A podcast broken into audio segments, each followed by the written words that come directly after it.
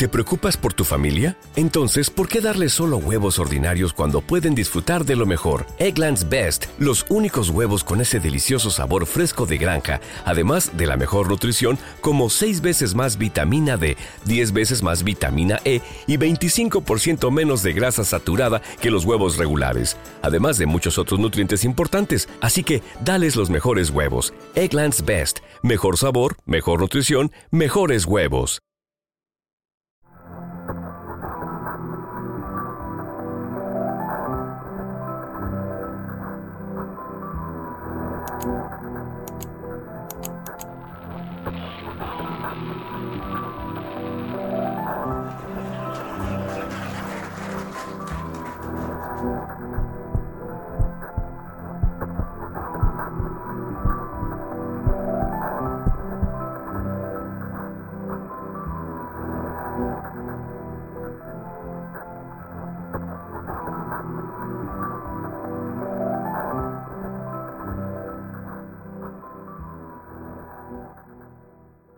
Buenas noches, persona normal, y bienvenido a este episodio especial de Normal Podcast for Normal People.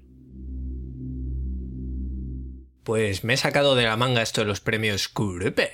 En realidad es algo que llevo mucho tiempo queriendo hacer, pero la verdad me podía un poco el miedo. ¿Tú puedes creer? En plan, ¿y si me envían muchos? ¿Y si no me envían ninguno? ¿Y si todos son malísimos? ¿Y si todos son buenísimos? Todo es un problema, ¿no? Pues si te da miedo, hazlo, ¿no? Me he puesto ahí en plan coach, así que nada, aquí estamos. Y hago este audio por las dudas que puede suscitar el tema de qué es un creepypasta y todo eso, qué se busca en este concurso, por llamarlo así. Vamos con lo más básico. Estamos en el terror.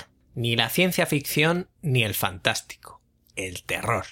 Ah, pues entonces tiene que dar miedo. No, no tiene por qué dar miedo, no tiene por qué haber una escena en la que el protagonista sea perseguido por una horrible criatura. Puede ser simplemente algo inquietante, como podía ser la historia que se contaba en Where Bad Kids Go. Ahí no tememos en ningún momento por la vida del protagonista, por ejemplo. Pero cuando comprendemos las consecuencias de lo que nos está contando, pues nos da un escalofrío. En plan, qué cosas horribles han pasado aquí. Como he contado otros millones de veces en este podcast, los creepypasta son el 2.0 de las leyendas urbanas.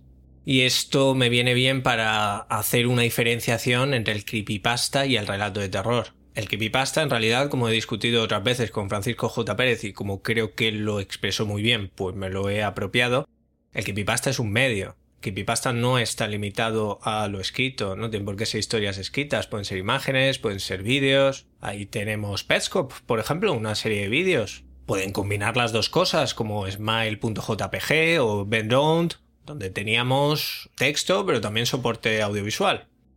Pero en este caso estamos hablando de creepypasta en texto. Así que creo que es interesante diferenciar el creepypasta del relato de terror. Pongamos que hace unos años, cuando eras pequeño, tu primo te contaba una película de miedo, o te contaba el argumento de un cómic terrorífico que se había leído. Pero otra cosa que tu primo podía contarte era una leyenda urbana. Y piensa en cuando te contaba una leyenda urbana. Lo acojonante del asunto es que te lo estaba vendiendo como real. Y eso es lo que hace el creepypasta. Así que quedémonos con esto. El creepypasta defiende que es real. Entonces esto ya influye en la forma de cómo va a estar escrito, cómo va a estar planteado. Cuando uno coge un relato de terror, se coge ahí su libro de relatillos de terror y empieza.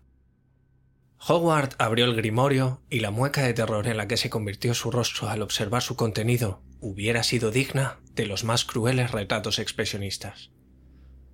Y yo digo, eh, eh, eh wow, wow, wow, eh, ¿qué es este tío? ¿Qué, es este Howard? Eh, ¿Quién me lo está contando? ¿Eres, ¿Eres, tú? Estabas allí, ¿no? Y entonces, ¿por qué no? ¿Estabas dentro de la habitación? ¿Tú tuviste el grimorio también? O... Así que es muy habitual que los creepypastas estén escritos en primera persona, y aunque pueda parecer que esto nos limita a testimonios de primera mano, no tiene por qué. Puede ser alguien contando en primera persona algo que le contó otra persona. Pero hay más opciones. Hay muchos creepypasta que están presentados como un texto neutro en el que simplemente se están describiendo una serie de acontecimientos o datos que se dan por hecho.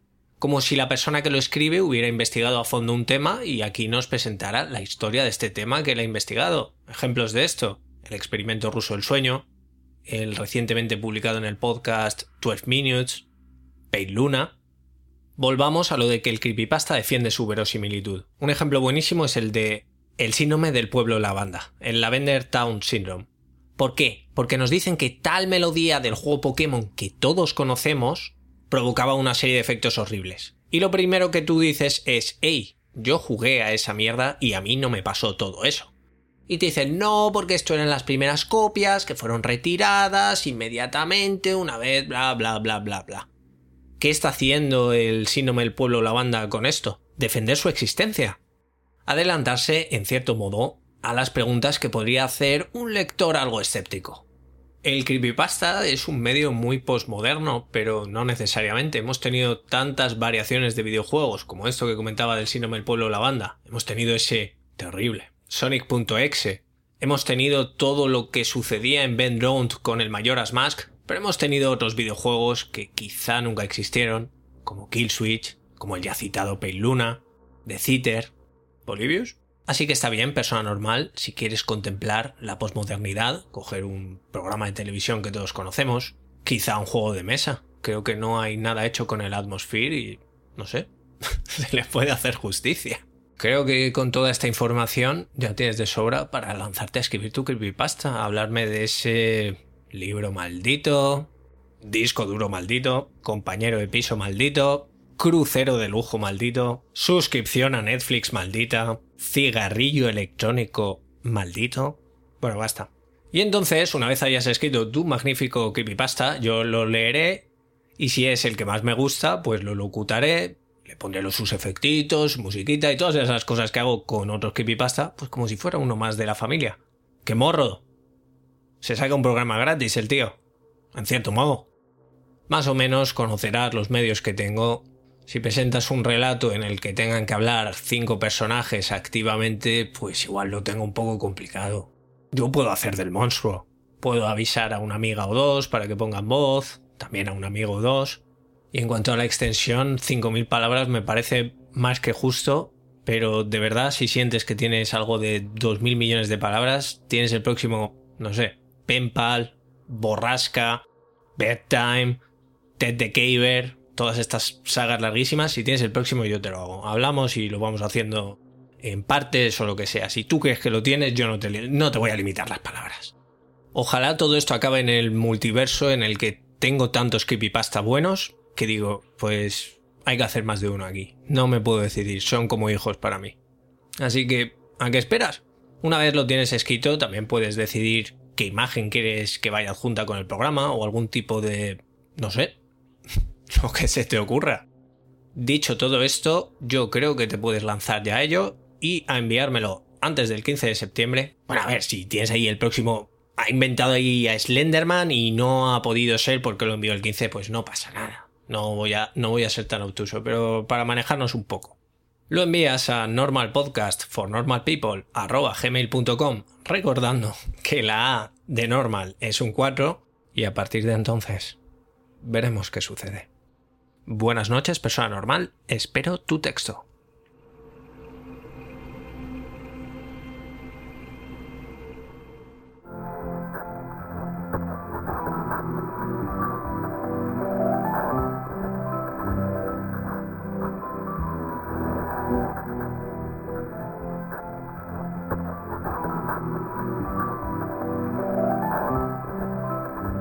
Soy Snaf, y esto que acabas de escuchar ha sido otro capítulo de Normal Podcast for Normal People. Puedes seguir la cuenta del podcast en Twitter en arroba normalpodcast-bajo. El podcast está alojado en iVoox, donde te agradecería mucho que te suscribieras, comentaras qué te ha parecido o cualquier cosa relacionada con el mundo del creepypasta. También puedes escucharlo en Spotify y en iTunes, donde te agradecería mucho una reseña. Por supuesto, también puedes seguir el canal de YouTube que se llama... Lo adivinaste, Normal Podcast for Normal People, donde también estaría muy bien si te suscribes. Si quieres pasarme enlaces raros, vídeos de Deep Web o fotos malditas, puedes escribirme a normalpodcastfornormalpeople.com recordando que la A de normal es un 4.